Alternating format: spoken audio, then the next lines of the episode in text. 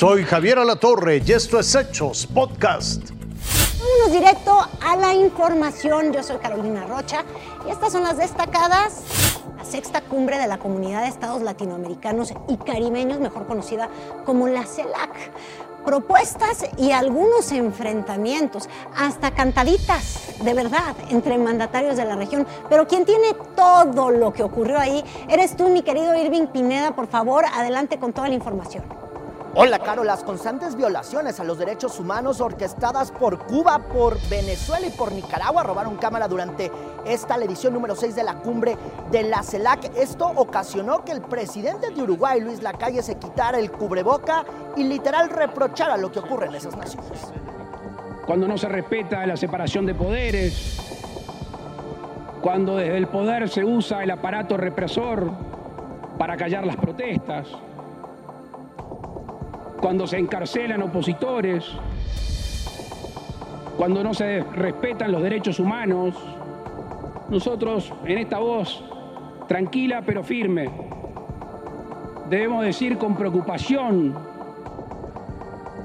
que vemos gravemente lo que ocurre en Cuba, en Nicaragua, y en Venezuela. En Paraguay, en Venezuela y en América Latina. Y estamos listos para darlo. Ponga usted el lugar. Los comentarios del presidente de Uruguay también molestaron a Miguel Díaz Canel, quien incluso le reclamó durante esta cumbre. Y quiero citar simplemente, y no son palabras mías, es una canción muy linda, que quienes la cantan se sienten oprimidos por el gobierno.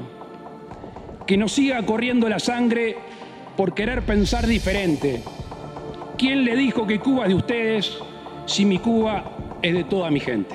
Parece que el presidente de la calle tiene muy mal gusto musical. Esa canción es totalmente una mentira se va a realizar el segundo simulacro nacional 2021. Va a ser a las 11.30 de la mañana y atención, ¿eh?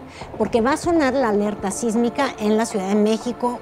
De acuerdo con el CENAPRED, se tendrá una hipótesis de un sismo de magnitud 7.2. Recuerde que por motivos de la pandemia, los ciudadanos, cuando se integren al simulacro, deben llevar el cubrebocas, mantener la sana distancia, usar gel antibacterial y guardar todas estas precauciones que hemos tenido durante la pandemia.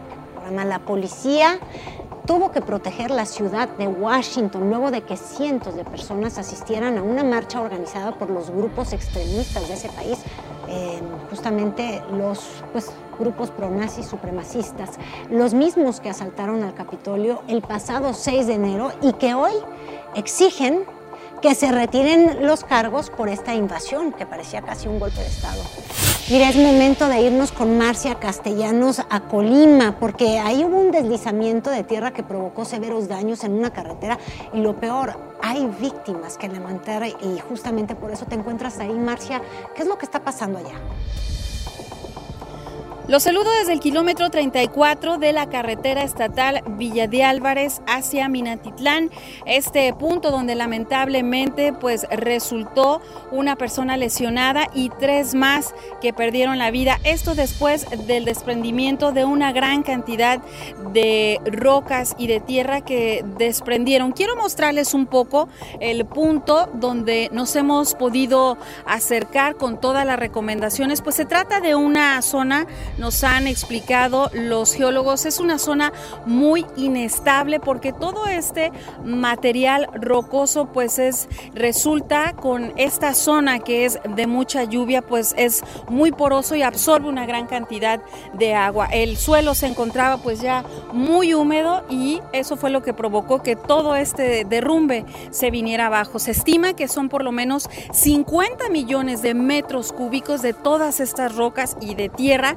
que desprendieron. El día de hoy pues se han eh, reanudado, se van a reanudar en unos momentos más lo que son los trabajos de limpieza para tratar de dejar despejada esta vía. Sin embargo, pues se habla de que serán varios días porque además se requiere pues maquinaria especializada. En mi reporte. Esto fue Hechos Podcast.